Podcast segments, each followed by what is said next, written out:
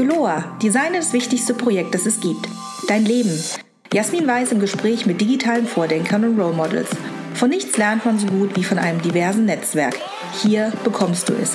Lass dich inspirieren. Herzlich willkommen zum Juloa Podcast. Mein Name ist Jasmin Weiß und ich freue mich heute wirklich riesig, mit Thomas Sattelberger hier in München zusammenzusitzen. Herzlich willkommen, Thomas. Hallo, liebe Jasmin, schön, dass du mich eingeladen hast. Thomas, ich freue mich wirklich sehr. Ich habe es dir eben gesagt, ich habe dich kennengelernt, da war ich gerade mal 19 Jahre alt und du kamst zu uns an die KU Eichstätt in deiner Funktion noch als äh, Bereichsvorstand der deutschen Lufthansa und hast ähm, mit die besten Vorlesungen gehalten, an die ich mich immer noch jetzt 20 Jahre später erinnern kann. Umso schöner ist es, dich jetzt heute im Podcast äh, zu interviewen. Ich stelle dich kurz vor. Irgendwie habe ich das Gefühl, man muss dich gar nicht vorstellen, so präsent wie du bist und so wie du auch die äh, letzten Jahre die Wirtschaft geprägt hast. Ich stelle dich trotzdem kurz vor und würde dich dann dazu einladen, dich mit eigenen Worten noch viel detaillierter vorzustellen. Thomas Sattelberger ist für die FDP im Bundestag, ist renommierter Bildungspolitiker, hat aber eine eindrucksvolle Karriere vor seiner politischen Karriere gehabt. Thomas hat tatsächlich drei DAX 30 Unternehmen im Vorstand begleitet, zuletzt als Personalvorstand für die Deutsche Telekom, zuvor bei Continental und davor, ich habe es bereits erwähnt, bei bei der deutschen Lufthansa. Eine sehr, sehr präsente Stimme, der auch viel bewegt hat. Und ich denke, es ist ein großer Gewinn, dass sich ein solcher Top-Manager jetzt nach seiner Karriere in der Wirtschaft auch noch in der deutschen Politik engagiert und dort sein Wissen und all das, was er in der Wirtschaft gelernt hat, hier wirklich mit kräftiger Stimme einbringt. Herzlich willkommen, lieber Thomas. Und oh. ich würde. Komplimente, liebe Jasmin. Und ich würde gerne von dir, Thomas, hören, ja. wie bist du die Person geworden, die du heute bist und die wir jetzt so in den Medien auch kennenlernen? Also ich bin ja am Rande der Schwäbischen Alb, man hört es meinem Akzent, groß geworden, bin in einem nicht akademischen Elternhaus. Das hat mit Sicherheit sozusagen immer auch ein Stück Antrieb gegeben, nach vorne zu kommen. Mein Vater und meine Mutter, die haben mich so erzogen, dass ich in diese auch bürgerliche Welt wirklich voll, voll reinwachse ich bin in jungen Jahren, äh, haben sie mir erlaubt, dass ich Austauschschüler bin in den USA. Das war in den 60er Jahren des letzten Jahrhunderts, war das außergewöhnlich. Und dann habe ich eigentlich wirklich ohne Netzwerke und ohne Seilschaften, habe ich, glaube ich, durch gute Leistung und im nächsten Schritt dann durch Innovationen im Servicebereich bei der Lufthansa und im Personalbereich bei Conti und Telekom habe ich mir im Grunde meinen inhaltlichen Rang verdient. Denn Vorstand zu sein ist ja mehr ein Statussymbol. Viel wichtiger ist ja eigentlich, ob man damit auch inhaltlich eine Organisation prägt. Aber ich bin im Grunde ein Wanderer zwischen den Welten. Ich glaube, es gibt wenig Vorstände, die wie ich in drei DAX-Konzernen ganz oben waren, in ganz unterschiedlichen Branchen. Luftfahrt, Automobilzulieferer, Telekommunikation, ich bin auch mal operativ tätig gewesen, fünf Jahre lang äh, als Operations- und Servicevorstand bei der Lufthansa. Im Grunde habe ich mich immer wieder transformiert. Also neues, neues kaltes Wasser, andere Branche, anderes Unternehmen, reinspringen, sich behaupten, überleben, innovieren.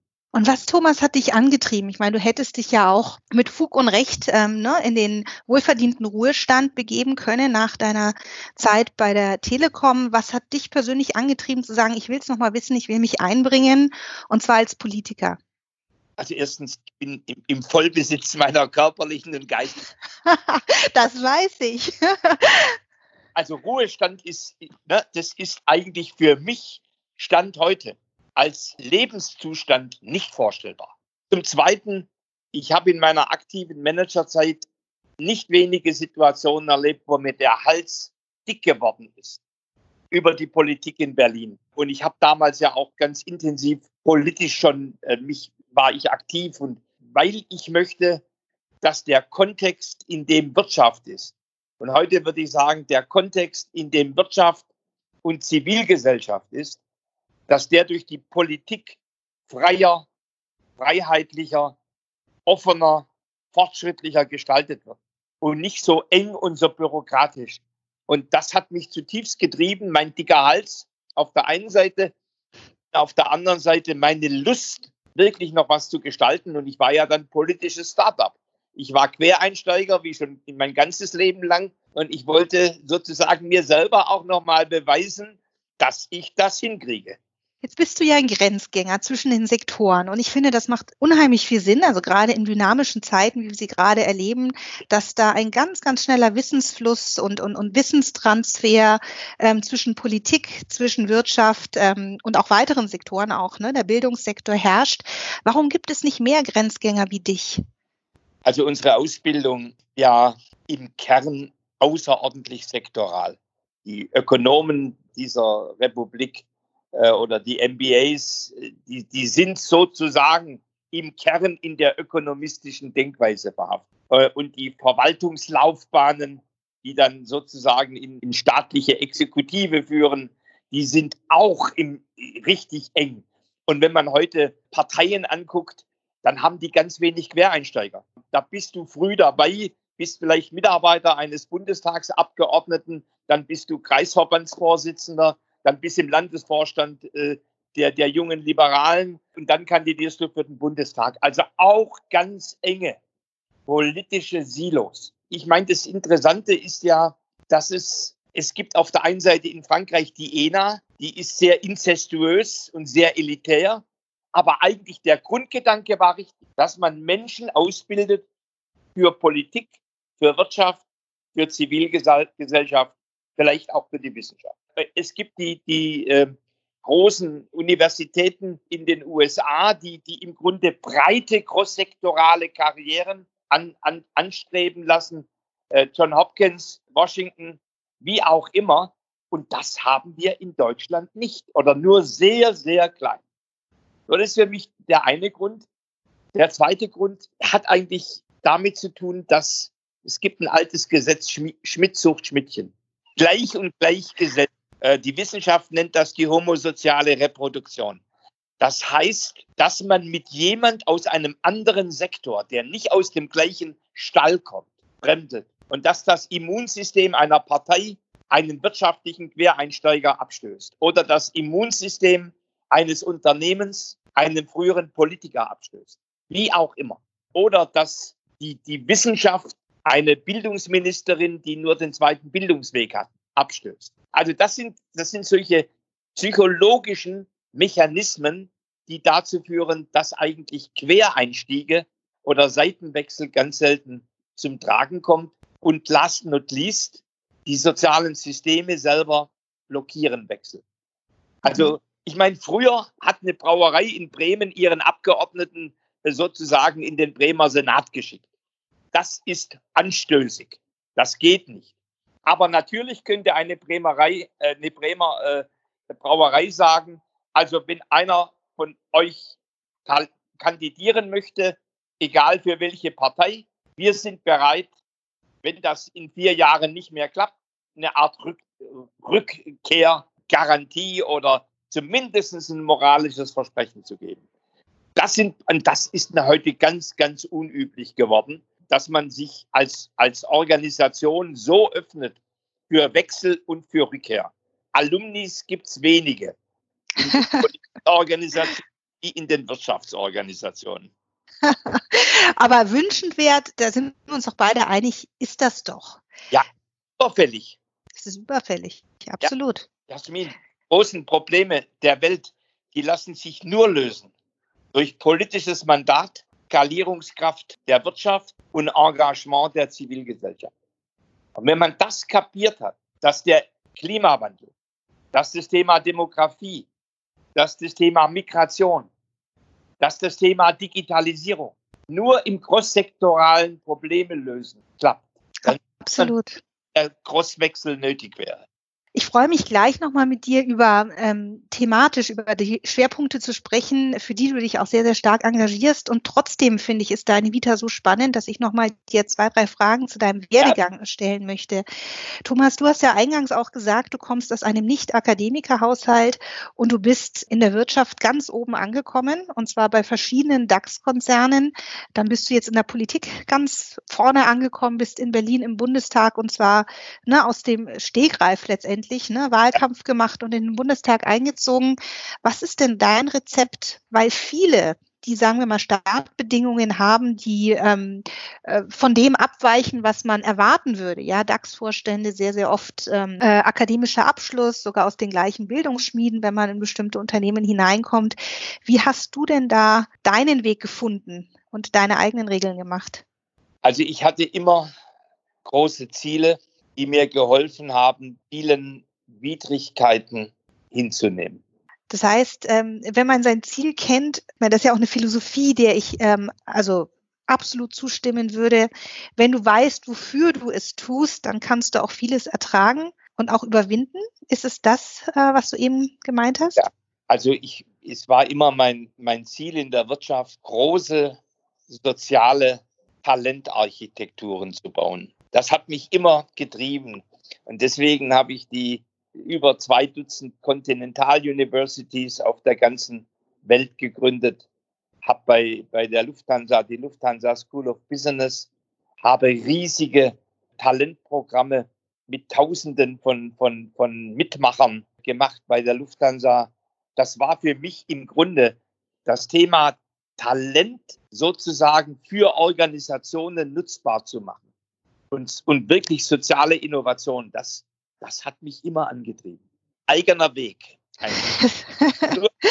Jetzt kenne ich dich ja, wie gesagt, seitdem ich 19 bin, ja, lange, lange Zeit. Und äh, so wie ich dich ähm, wahrnehme, Thomas, bist du da durchaus ja jemand, der äh, eine sehr meinungs, also sehr meinungsstark auftritt, was ja häufig in Konzernen auch dazu führt, dass man sich auch Gegner schafft. Ja. Du bist ja jetzt nicht der äh, gestreamlinete ähm, Diplomat, der nicht sagt, was er denkt, sondern ähm, ich nehme dich einfach so wahr, dass du das sagst, was du persönlich für richtig hältst. Wie bist du denn mit Widerständen umgegangen? Zum Teil habe ich, ich niedergewalzt. ja, äh, ich bin ja energischer und ein sehr vorwärtsdrängender Mensch. Ich habe auf der einen Seite habe ich wirklich, habe ich gesagt, und wir gehen jetzt da durch und wir machen das und wir kriegen das hin. Ne? Und, und, und habe gesagt, also bitteschön, die Kritiker jetzt Ruhe. Am Schluss ist es mein Risiko, ne? denn, denn ich werde gehängt, wenn es nicht hinhaut. Das heißt, ich habe mich schon mit voller Energie in die Sache reingelegt. Ein zweites kleines Rezept, wenn ich sozusagen mir noch nicht so ganz sicher war, dann habe ich wie ein kleines Unterseeboot in der Organisation gearbeitet, habe kleine Prototypen gemacht, habe Menschen gewonnen für das Thema, damit, wenn es dann an die große Sache ging, ich auch genügend Unterstützung hatte. Und ich bin kein, ich sag's mal so, ich bin kein Feigling. Gib denn mal die Frage, was denken denn bitte andere, wenn ich jetzt das und das mache? Sondern lieber mache ich es und kriege das Feedback über meine Handlungen. Du hast dich ja gerade bei der Telekom auch ähm, im Außenverhältnis sehr stark hervorgetan durch, das, äh, durch dein Engagement für das Thema Diversity und ja. für die Förderung von Frauen auf Führungspositionen. Was war da dein innerer Antrieb und wie zufrieden bist du mit dem Fortschritt, den wir in den letzten Jahren diesbezüglich gemacht haben in der deutschen Wirtschaft? Mein, mein Antrieb ist zum einen, ich habe einen tiefen Gerechtigkeitssinn und die, die Unfairness bei der Wahrnehmung von Karrieren und Aufstiegschancen für Frauen, der lag in den großen Unternehmen offen auf dem Tisch. Zum Zweiten, und das ist auch nicht so unwichtig, Diversität. Und es geht jetzt über das Thema Frauen und Karriere weit hinaus. Diversität ist ein Lebenselixier für das Überleben von Organisationen. Und, ähm, und nachdem ich immer in großen Unternehmenstransformationsprozessen war, ich hatte ja nie Sonnenschein, sondern ich hatte immer entweder Krise oder Sanierung. Und da war für mich das Thema Diversität und dem monokulturellen Denken zu entkommen und die, die, die Herausforderungen der Zukunft aus unterschiedlichen Perspektiven wirklich zu betrachten, war für mich immer ein Schlüssel gewesen. So, also das waren die zwei Gründe, wobei ich sicherlich von meiner Mutter in den 50er Jahren des letzten Jahrhunderts mit meinem Vater kämpfen musste, dass nachdem ich, nachdem ich zehn Jahre alt geworden bin, dass ich auf meinen Bruder, der sechs war, aufpassen kann und sie wieder Lehrerin werden kann. Äh, das hat mich natürlich auch persönlich wirklich sehr beschäftigt. Freue ich mich, das zu hören, Thomas. Eine Frage, ich äh, lese ja auch äh, wirklich mit großem Interesse und äh, vor allem auch mit großem Genuss, was deine Rhetorik betrifft, deine Kolumne im ja. Manager Magazin. Wo holst du dir Inspiration? Also wer sind deine oder was sind die Quellen, wo du an dem Punkt in deiner Karriere, wo du stehst, sagst, von diesen Personen, von diesen Quellen lerne ich was dazu? Also ich lande immer wieder bei verrückten Leuten. ja, es ist es so. Ich, ich, mich langweilt der Mainstream. Ich lande immer wieder bei Exoten, bei, bei Leuten, die aus einer ganz anderen Welt kommen. Und das in, inspiriert mich. Also ich, ich ein, ein, kann das ja sagen, der Wilfried äh, Felser, so ein, ein nerdiger Berater aus Köln, der hat mich inspiriert und dann bin ich jetzt vor kurzem im Raumfahrtanzug. Äh, du, das habe ich auf Twitter gesehen. Ich musste lachen. hab ich hab auf seiner Großeinkonferenz habe ich eine Rede gehalten über Wirtschaftswunder 2.0 und, es, und die, im Kern ging es wirklich um das Thema die Odyssee in den Galaxien, um New Spaces zu erobern. Und das, äh, das, das war so eine Diskussion mit ihm über Raumfahrt und über New Spaces und dann hatte ich, dann war die Idee da. So, und das heißt dann äh, ganz praktisch digitale Freiheitszonen, das heißt Sonderwirtschaftszonen, das heißt Makerspaces an Schulen, äh, das heißt Coworking Spaces in der Provinz. Das sind alles im Grunde New Spaces, die, die eigentlich durch das Thema Space und Raumfahrt, nämlich Grenzen überwinden, ein Stückchen thematisiert wird. Das ist doch eine super Überleitung ähm, zu den inhaltlichen Themen, die ich gerne mit dir heute im Podcast besprechen würde. Du bist eine starke Stimme zum Thema digitale Bildung und legst auch da immer wieder den Finger in die Wunde. Du hast gerade in einem aktuellen Handelsblatt-Interview äh, Deutschland als Schwellenland bezeichnet bei der Digitalisierung von Geschäftsmodellen. Du sagst immer wieder, wir haben im Bereich digitale Bildung äh, viel zu viel geschlafen und jetzt in der Corona-Krise merken wir alle sehr, sehr deutlich, ähm, was der Preis dafür war, dass wir die letzten Jahre hier geschlafen haben. Gib uns doch mal Einblick in, in die Themen, die dich gerade am meisten fuchsen und auch am meisten antreiben. Ich meine, Deutschland erlebt ja eine Disruption. Und zwar nicht eine technologische, wie wir gedacht haben, die digitale äh, Disruption, sondern Deutschland erlebt durch äh, Covid-19 eine Disruption. Und wir werden natürlich, wir, wir stehen jetzt vor der Chance, aber auch vor dem Risiko. Nachdem wir jahrelang hinten dran waren beim Thema künstliche Intelligenz, beim Thema Digitalisierung, beim Thema äh, öffentliche Verwaltung online und bürgernah, äh, bei dem ganzen Thema, wie wird der Mittelstand stark, dass er die, die Südkoreaner nicht an sich vorbeiziehen lässt. Also auf unterschiedlichsten Feldern haben wir heute die Chance, ein Stück das, was wir gerade durch Disruption erleben, in die nächste Phase der gesellschaftlichen Entwicklung zu nehmen. So, und das ist für mich, das ist für mich eine der ganz, ganz großen Herausforderungen. Homeschooling war uns aufgezwungen. Aber welche Chance bestünde denn darin, jetzt tatsächlich den Digitalpakt Schule in einer anderen Qualität umzusetzen? Das ganze Thema Homeoffice war aufgezwungen Viele Mittelständler, die haben sich furchtbar schwer getan, ihre Mitarbeiter nach, nach wegzulassen, äh, nach Hause zu lassen. Jetzt hat, haben sie gesehen, es funktioniert. Also ran an den Speck für mehr Arbeitszeit und Arbeitsortsouveränität von Menschen. Und, und natürlich die ganze Frage, nach Corona brauchen wir eine große Gründerinitiative. Und zwar bitteschön jetzt nicht die nächste Pizza auszuliefern, sondern wirklich auf dem Gebiet Biotech, künstliche Intelligenz, Raumfahrt und Internet of Things. Das sind für mich die vier, vier großen Felder, wo wir im Grunde neue Unternehmen schaffen müssen. Denn es werden in Corona, es werden einige Tausend auf der Strecke bleiben. Was brauchen wir dafür, Thomas? Weil ich, ich kann das, ich kann das voll und ganz unterstreichen. Ähm, wir wissen, dass äh, Deutschland und auch Europa eingekesselt ist zwischen diesen großen Digitalnationen USA auf der einen Seite, China auf der anderen Seite, die ähm, gerade, ich bin sehr selber Halbchinesin, mit unheimlich viel ähm, auch staatlicher Förderung und, und sehr, sehr viel Energie und Aufbruchstimmung genau in diese Themen hineingehen. Was braucht es hier in Deutschland oder vielleicht auch auf europäischer Ebene, dass wir diesen diesen Druck, der jetzt auch durch Corona kam, ähm, positiv umsetzen können und, und hier wirklich einen gewaltigen Sprung nach vorne kommen? Wir haben ja leider, ich sage das im, im, schon traurig, im politischen Bereich nicht eine Führung, die große Visionen hat. Also ich meine, Macron hat die Start-up-Nation Frankreich ausgerufen. Trump, egal was man äh, jetzt von ihm hält, hat das Thema America First und äh, China hat das Thema Seidenstraße. Äh, neu, neu entdeckt und, und, in die Hand genommen. So, und, und wir dümpeln da etwas vor, vor uns hin. So, jetzt kann man politische Führung nicht aus der Retorte erzeugen. Es ist, wie es ist.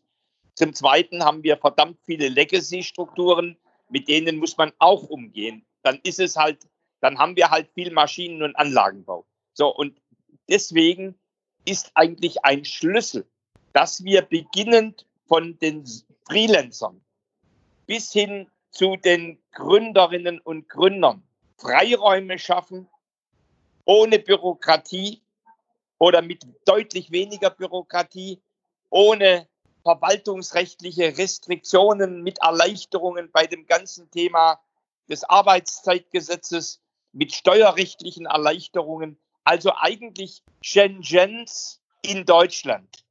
Nicht in einem kapitalistisch-kommunistischen China, sondern Shenzhens in einem demokratischen Deutschland. So, und das, das, und da brauchen wir wahrscheinlich ein paar, ein paar Dutzend in, über die ganze Republik verteilt.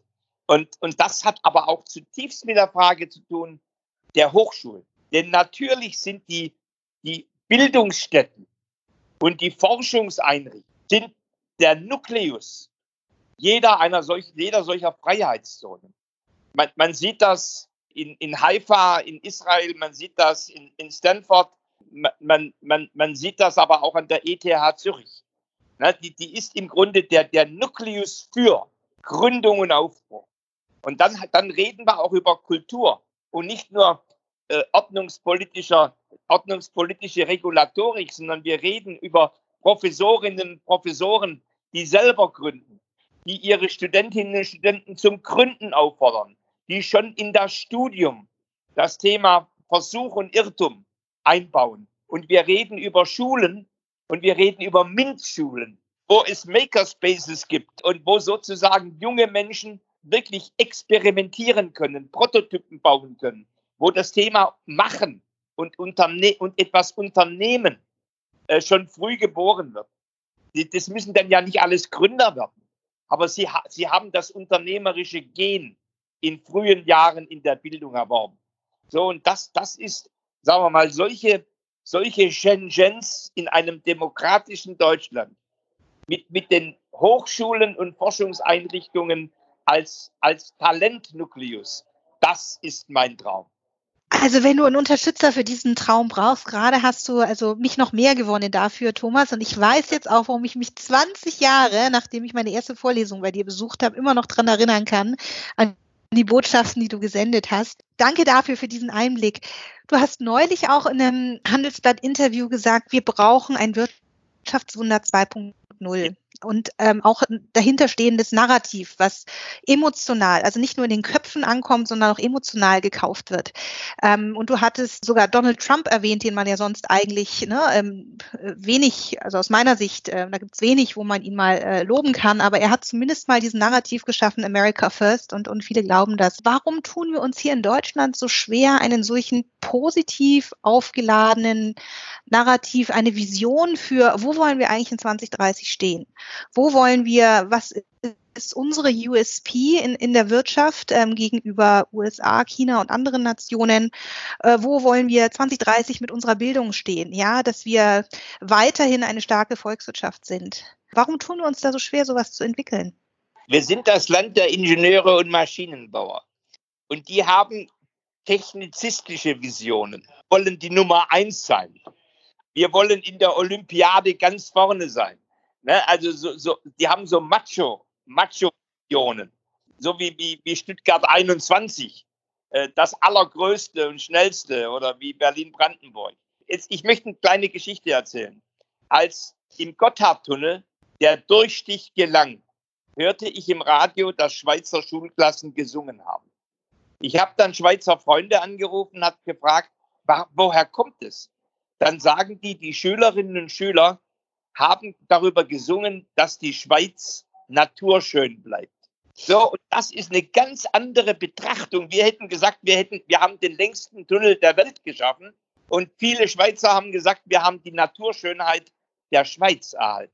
Das heißt, wir, Zukunftsbilder müssen halt auch das Herz und die Seele ansprechen und nicht nur sozusagen das Ingenieurgehirn. So, das ist für mich das eine.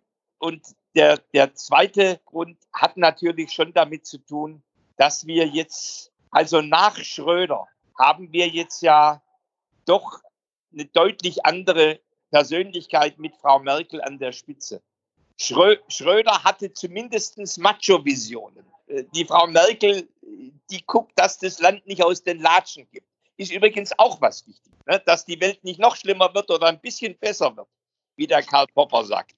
Aber natürlich reicht das nicht aus, äh, um sozusagen für einen Sprung als Nation nach vorne. Also wir brauchen, wir brauchen politische Führung. Und jetzt sage ich das mal ganz simpel. Einen Macron hat ein Jahr vor seiner Wahl haben kaum die Franzosen ihn gekannt. Wahrscheinlich stecken in diesem Lande viele Männer wie Frauen, die im Grunde auf so einer Plattform tatsächlich was gestalten könnten. Ich bin mir nicht sicher, ob das aus den klassischen politischen Parteien kommt. Ja, das sage ich, das ich mit einer gewissen Traurigkeit äh, und Bitterkeit. Ich glaube, es ist eher eine Frage einer Führerin oder eines Führers auf einer Bewegung. So, da ist natürlich auch das Problem benannt. Bewegungen können gut und schlecht sein. Und, und die Grillo-Bewegung ist ja nicht unbedingt etwas in Italien, was wir schätzen. Macron ist wieder ein Stück anders. So, das ist das zweite Thema, warum wir uns mit Visionen schwer tun. Und last not least, man darf das nicht unterschätzen. Der Erfolg der Vergangenheit ist häufig der Feind einer Zukunftsvision. Das gilt ja für Unternehmen und das gilt äh, für Volkswirtschaften. Und ich ähm, ja. habe so das Gefühl, also gerade jemand wie ich, die ja äh, viel Zeit auch in China verbringt und dann zurückkehrt und mit einer gewissen äh, Distanz dann wieder auf äh, das, ne, auf die eigene Heimat ähm, schaut. Und ich bin wirklich sehr, ja. sehr, sehr froh, in einem freiheitlich äh, geprägten europäischen Land in, in Deutschland zu leben, wo die freiheitlichen Rechte des Einzelnen immer noch groß geschrieben werden. Das müssen wir halt einfach auch mal wertschätzen, dass das so ist. Aber sind wir ein Stück weit äh, in Deutschland aus deiner Sicht saturiert und Status quo verliebt und haben noch nicht den Knall gehört, dass wir uns bewegen müssen, um auch in Zukunft ähm, so schön leben zu können, wie wir es jetzt gerade tun. Veränderung hat ja meistens drei In Ingredienzien. Über eine haben wir gesprochen, eine Vision. Die zweite ist der gemeinsame Feind und das dritte ist die gemeinsame Not. So, und, und äh, jetzt mit der Vision, darüber habe ich gesprochen. Und natürlich, selbst jetzt in der größten Krise seit dem Zweiten Weltkrieg ist die Welt in Deutschland eigentlich im Kern, Klammer auf, noch, Klammer zu, ohne Not. Das heißt, man braucht immer eine gute Prise Leidensdruck, um wirklich sich, sich zu verändern. Weil, weil, um aus der Komfortzone rauszukommen. Und es braucht wahrscheinlich, jetzt, jetzt geht es mir nicht darum, dass man die Mullahs als Feindbilder aufbaut oder äh, äh, die, gelbe Gefahr oder all das, was so an, an Stereotypen oft gebracht wird. Aber wahrscheinlich äh, bedarf, bedarf es schon sozusagen einer Gegnerschaft, die, die uns zwingt, das Thema digitale Souveränität beispielsweise auf das Tablett zu setzen. Ne, denn wir wollen weder von China noch von den USA, äh, von den Datenkraken abhängig sein. Das ist, das Corona zeigt uns, dass wir in der medizinischen Versorgung nicht abhängig werden dürfen von Asien, dass, dass wir genügend Resilienz und Reserven bei uns haben müssen. Also insofern diese, diese Mischung aus Vision, gemeinsamen Gegner und gemeinsamer Not, das bringt den Veränderungsdruck. Jetzt wünsche ich mir nicht die Krise herbei. Das ist nicht das Thema. Ne? Aber wir alle wissen, wie man das Rauchen aufhört. Es kommt nicht nur aus der Vision, sondern oh, äh, und so schlecht und, äh, aufwacht und dann eine erste Zigarette raucht und die Lunge tut weh. Ne? Also wir, wissen ja auch als Menschen, und man hat gelbe Finger und vieles andere mehr. Man weiß ja auch als, ich war mal früher Raucher, äh, vor, vor 40 Jahren, man leidet ja darunter und dann kommt der Veränderungsdruck her. Thomas, Sie haben ja eine Hörerschaft, die einen MINT-Background hat, einen starken MINT-Background, ähm, aber wir haben auch eine Hörerschaft, die sich ähm, erst fürs Studium entscheiden wird. Ja. Was ist so deine Kernbotschaft oder Kernbotschaften an die nachfolgende Generation, die ja ähm, es zu großen Teilen auch in der Hand hat, Zukunft zu gestalten? Und die Frage würde ich dir jetzt tatsächlich stellen in deiner, in deiner Rolle als äh, Vorstandsvorsitzender des Nationalen MINT-Forums, aber eben auch als ehemaliger Personalvorstand, der so verschiedene Branchen kennengelernt hat? Also erstens, ich, ich bin ja ein begeisterter Mintler, äh, weil ich immer in Hightech-Unternehmen gearbeitet habe. Und das sind ja häufig Vorreiter in der Transformation. Und das hat mich immer fasziniert. Also das eine heißt, ich glaube, ich würde jungen Menschen immer raten, nicht dahin zu gehen, wo es bequem ist, sondern da, wo Transformation ist, wo Veränderung ist. Weil man im Sonnenschein lernt man nichts. Schön Wetterexperten. Nee, in der Transformation. Zum Zweiten, ja, das Thema MINT ist schon ein Schlüssel. Wir haben jetzt gerade den, den MINT-Report wieder veröffentlicht äh, vor wenigen Tagen. Natürlich durch Corona hat sich die, die MINT-Expertenlücke halbiert aber sie ist immer noch bei fast 200.000, darunter über, über 40.000 Informatiker. Das heißt, das ist eine Zukunftsperspektive. Das dritte Thema heißt aber, man darf kein digitaler Knecht werden. Und äh, die, die, die digitalen Knechte sind im Grunde die, die Abarbeiter von Aufgaben, die nur in den, in den Hackathons sozusagen das, was fremde Auftraggeber machen, abspulen. Nein, ich glaube, es ist ungeheuer wichtig, dass, dass man die eigene Kreationsfähigkeit, die dann zur Kreativität wird und die eigene Schaffenskraft und die Originalität, das eigene Profil, und das hat nichts mit Extrovertiertheit zu tun oder mit gut reden können, sondern das hat wirklich damit zu tun, dass man eine ganz eigene Persönlichkeit hat mit Ideen und Schöpfer, Schöpferkraft, dass, dass man das im Blick behält. Also auf der einen Seite Transformationsunternehmen, zweitens äh, wirklich Digitalkompetenz und das dritte kein Digitalknecht sein, sondern digitaler Bürger und Gründer. Sehr schön. Thomas, wir kommen jetzt schon zu unseren äh, Yoloa Speed Statements, ähm, wo ich dir zehn äh, Sätze vorlese mit der Bitte, die jeweils so zu vervollständigen, dass sie zu dir passen und ähm, am besten auch prägnant sind. Ähm, so kommen wir dann zu unserem Staccato. Erstens, jungen Talenten, die jetzt so richtig ins Berufsleben starten, möchtest du folgende Botschaft mit auf den Weg geben? Wenn ihr schlechte Chefs und Chefinnen habt, kündigt und geht woanders hin. Großartig. Zweitens, der beste Tipp, den du je für deinen Lebensweg bekommen hast, war der folgende. Herr Sattelberger, Sie müssen darauf achten, dass Sie nicht nur ein Standbein haben, sondern auch ein Spielbein. Drittens, du bist über folgenden miesen Tipp für deinen Lebensweg froh, dass du ihn bis heute erfolgreich ignoriert hast bleibt beim Daimler. Viertens, die beste Investition unter 100 Euro, die du je getätigt hast. Was war das? Darf ich sie nach, darf ich sie nach hinten stellen? Sehr, sehr gerne. Fünftens, wenn du heute noch mal 20 Jahre alt wärst, was würdest du anders machen? Nichts. Schön, wenn man das sagen kann. Sehr schön. Sechstens, so hältst du dein Wissen aktuell? Ich lese wie verrückt und spreche mit mir ganz fremden Menschen. Da würde ich tatsächlich gerne nochmal nachhaken, ähm, Thomas. Mir imponieren immer Menschen, die sehr weit gekommen sind und sich trotzdem ihre Fähigkeit bewahrt haben, zuzuhören und nicht eitel zu werden. Also so eitel zu werden, dass man das Gefühl hat, mir kann kein anderer mehr was erzählen. Was ist denn da dein Rezept? Du, du unterhältst dich ja auch mit jungen Leuten, ja, ich sehe das ja immer in den Social Media, wie bewusst du ja auch den Dialog suchst ähm, mit, mit einer Zielgruppe, die, sagen wir mal, aus einer ganz, ganz anderen Bubble, Social Bubble kommt. Ähm, was ist dein Ansatz hier? Bei wichtigen Themen hole ich mir immer Feedback. Wie war ich? Wie war ich inhaltlich? Wie war ich persönlich? Ich schätze Kritik und ich bin mein eigener großer Kritiker. Siebtens, was bedeuten Netzwerke für dich? Äh, Netzwerke helfen mir, anderen zu helfen. Ich bin eher ein Standalone oder ein Solitär. Achtens, diese Eigenschaft oder diese Kompetenz wird aus deiner Sicht immer wichtiger. Den eigenen Standort und Blickwinkel verändern. Neuntens, wenn du, und du bist ja Politiker, wenn du eine konkrete Sache in Deutschland sofort verändern könntest, was wäre das? Makerspaces an jeder Schule. Zehntens, zum Thema, gerade zum Thema Digitalisierung, wünschst du dir für Deutschland das?